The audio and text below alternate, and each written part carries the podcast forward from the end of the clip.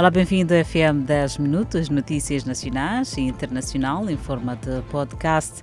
De recordar que poderá acompanhar o desenvolvimento destas quando pontualmente forem 19 horas e 45 minutos no Fala Moçambique, de Lady Isabel, também Clemente Carlos. E continuamos a deixar mensagem a todos aqueles que nos acompanham através do podcast FM 10 Minutos, eh, que devemos cuidar uns aos outros, cada um tem que fazer a sua parte mas é preciso olharmos para este lado do distanciamento social, lavar bem as mãos com frequência e, se conseguirmos, de 30 em 30 minutos, lavarmos bem as nossas mãos com água e sabão, água corrente.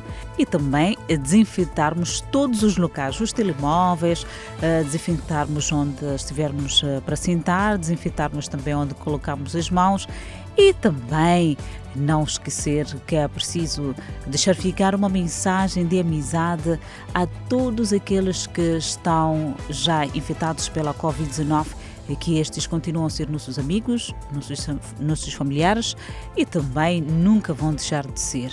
Vamos cuidar uns aos outros, vamos dar aquele abraço. Afinal, temos que viver amando uns aos outros. Ficou a mensagem e desta feita olhamos as notícias. Grande novidade na vizinha África do Sul e é uma notícia que vamos acompanhar a par e passos. O presidente sul-africano Cyril Ramaphosa anunciou o relaxamento de várias restrições de bloqueio após notar um declínio claro nos números de coronavírus no país. Cyril Ramaphosa disse que a venda de bebidas alcoólicas agora será permitida de segunda a quinta-feira. Bares e restaurantes terão a permissão para vender bebidas alcoólicas e o recolher noturno será reduzido para vigorar das 23 horas às 4 horas. Ramaphosa disse que as praias, parques, lagos e piscinas do país poderão abrir. Entretanto, reuniões públicas serão permitidas, mas limitadas a 50 pessoas em ambientes fechados e 100 pessoas ao ar livre. Todas as alterações entram em vigor ou entraram em vigor esta terça-feira. Ramaphosa também anunciou que um bilhão de doses de vacina foram asseguradas para o continente africano sendo 700 milhões da instalação da COVAX e 300 milhões pela equipa de aquisição de vacinas da União Africana.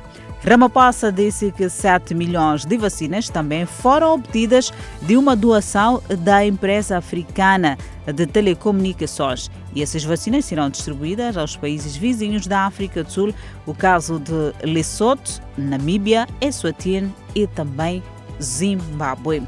Esta é uma grande novidade de recordar que ontem a vacina vindo da Índia chegou ao país sul-africano.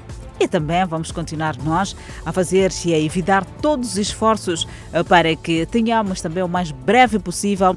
Afinal de contas, o ministro da Saúde moçambicano já disse que poderemos ter esta vacina a partir de maio. E seguimos e continuamos a trazer muitas, muitas novidades e deixamos ficar aqui para todos aqueles que nos acompanham neste momento. A informação não para de chegar e vamos continuar a trazer aqui desta feita. Pelo menos cinco pessoas morreram no ataque a um hotel de Mogadíscio pelos rebeldes Al-Shabaab da Somália.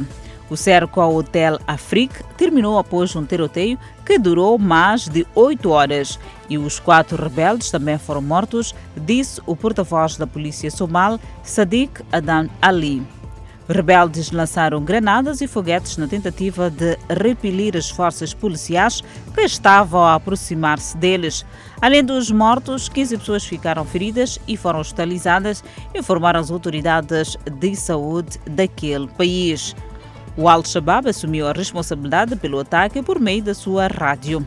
Entre os mortos está o general Mohamed Nur Galal, um conhecido veterano do exército aposentado que morava no hotel. Outro general e mais de 100 civis foram resgatados do hotel que fica próximo ao entrocamento estratégico Capo 4, na estrada para o aeroporto internacional da capital. A estrada que leva ao aeroporto foi reaberta esta segunda-feira e as forças limpam a destruição causada pela explosão de um veículo na, na entrada mesmo do hotel.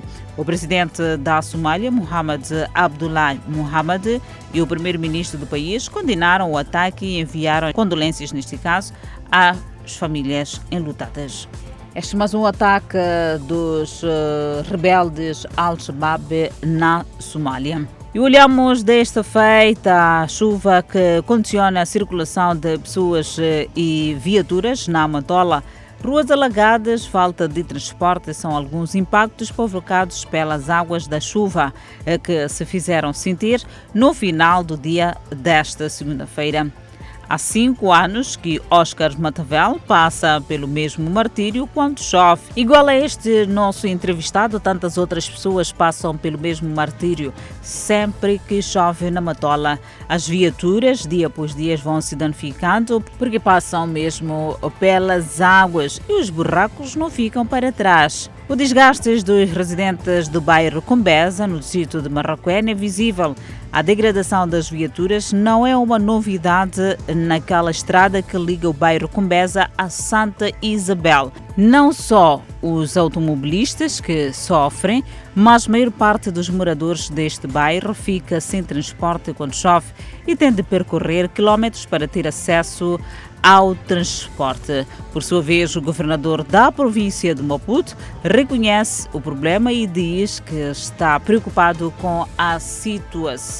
É uma situação que continua na Matola e não só, e também na capital do país mesmo acontece a mesma situação e um pouco pelo país.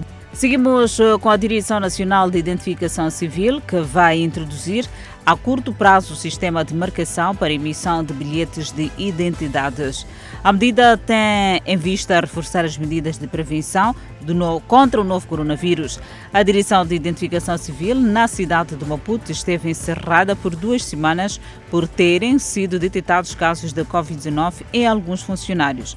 A medida tinha em vista a desinfecção das instalações, ato que culminou com a dispensa de todos os funcionários ali afeto.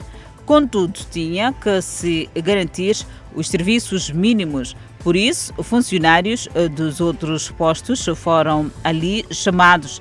Exercício que já está no fim, garante o DNIC Informação recebida com satisfação entre os requerentes dos bilhetes de identidade. Sumbana adverte aos cidadãos para evitarem aglomerações nas instalações de direções de identificação civil para casos de emissão de bilhetes de identidade caducados, porque todos, sem exceção, são válidos até 31 de maio à luz do decreto presidencial. Olhamos também uh, a cerimónia Guazamutin e sem esquecer a pandemia da Covid-19.